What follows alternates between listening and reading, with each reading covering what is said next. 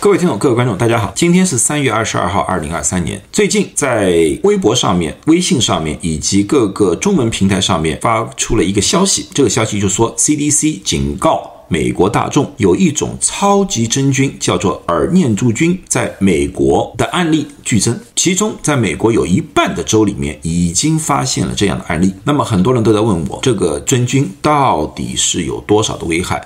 这个真菌我们应该怎么样预防，以及该如何治疗？那么今天我就和大家详细的讲解一下这个菌。耳念珠菌这个东西是一种真菌来，它不是细菌，也不是病毒。念珠菌的本身。在大自然当中广泛的存在，但是耳念珠菌是一个新的真菌来的。这个真菌是在二零零九年日本东京道的一个老年医院里面，一个七十岁的女性在她的耳朵里面被分离出来的。当这个分离出来之后，全世界的科学家都对这个真菌进行了研究，他们发现这个真菌很大的可能是近年来刚刚进化的，而且它是很容易在人体。里面定下来的一种真菌，它可以比较长期的存在于患者的体内、医护人员的皮肤表面。甚至于医院的设施的表面被感染的最主要的途径是接触，也就是说接触有这个真菌的物体的表面或者人与人之间的传播。由于这是一个新的真菌来的，所以说一般普通的实验室无法准确的鉴别这个真菌，这个就是它里面的一个麻烦来的。它的危害，而念珠菌它会造成血液的感染、伤口的感染。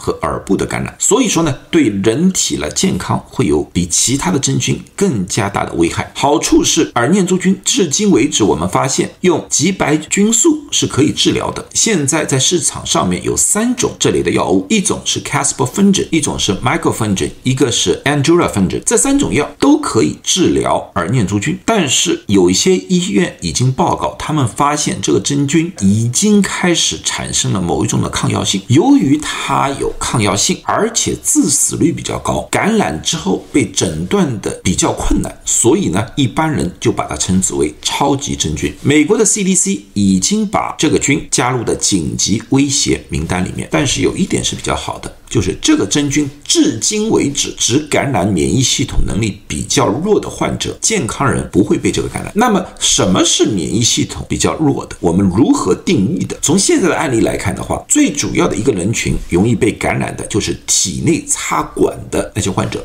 比如说插了呼吸管或者食管的，或者是中心静脉导管的这类人，他们的风险比较高。对于那些住院的、近期做过手术的，特别是有糖尿病的或者长长期使用广谱抗生素或者抗真菌药物的人，风险也会增加。所以我一直在强调，没有必要用抗生素，尽量不要用抗生素。那么死亡率高，至今为止我们发现这个菌感染者百分之三十到百分之六十会死亡，但是这个在医学界是有不同看法的，因为感染者里面。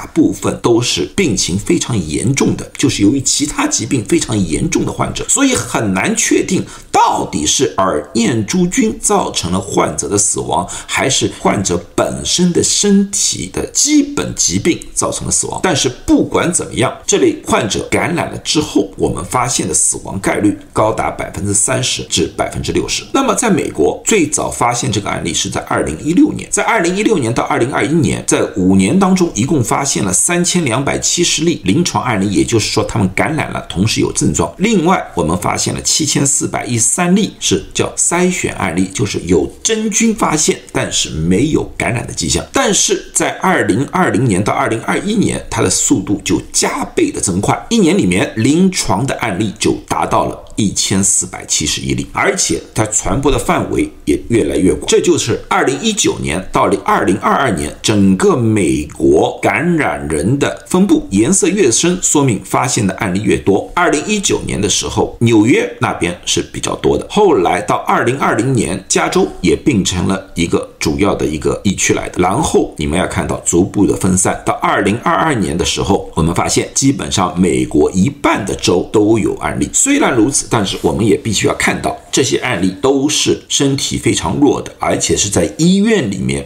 被感染的，在社区里面没有发现。因为对健康人，我们发现人体的免疫能力是可以消灭这个真菌的。那么，这个真菌在医院里面到底应该怎么样预防和治疗？医院里面其实，在三年之前，CDC 已经对这一方面有了严格的规定。我们在物体的表面经常要抽样调查，以确定没有真菌在上面。而且，医院的设备的表面也用了。一些可以杀死真菌的药水，这是有严格的规定了。但是，哪怕这么严格的规定，我们也发现美国的案例也在增加。这个 CDC 认为，可能有些医院，特别是老人院里面，它的消毒的方式或者消毒的不够。全面而造成了这方面的现象，这也就是为什么 CDC 这次发出了一个警告。这个警告说实在话，并不是对于大众的，这个警告最主要是给医护人员，特别是医院和老人院的。那么中国有没有这样的传播？有。其实，在二零一九年，同样这个消息也在中国传得很厉害。为了这件事情，在二零一九年的时候，四月份，央视特意为了这个做了一个一档节目，也发了文，各个。新闻媒体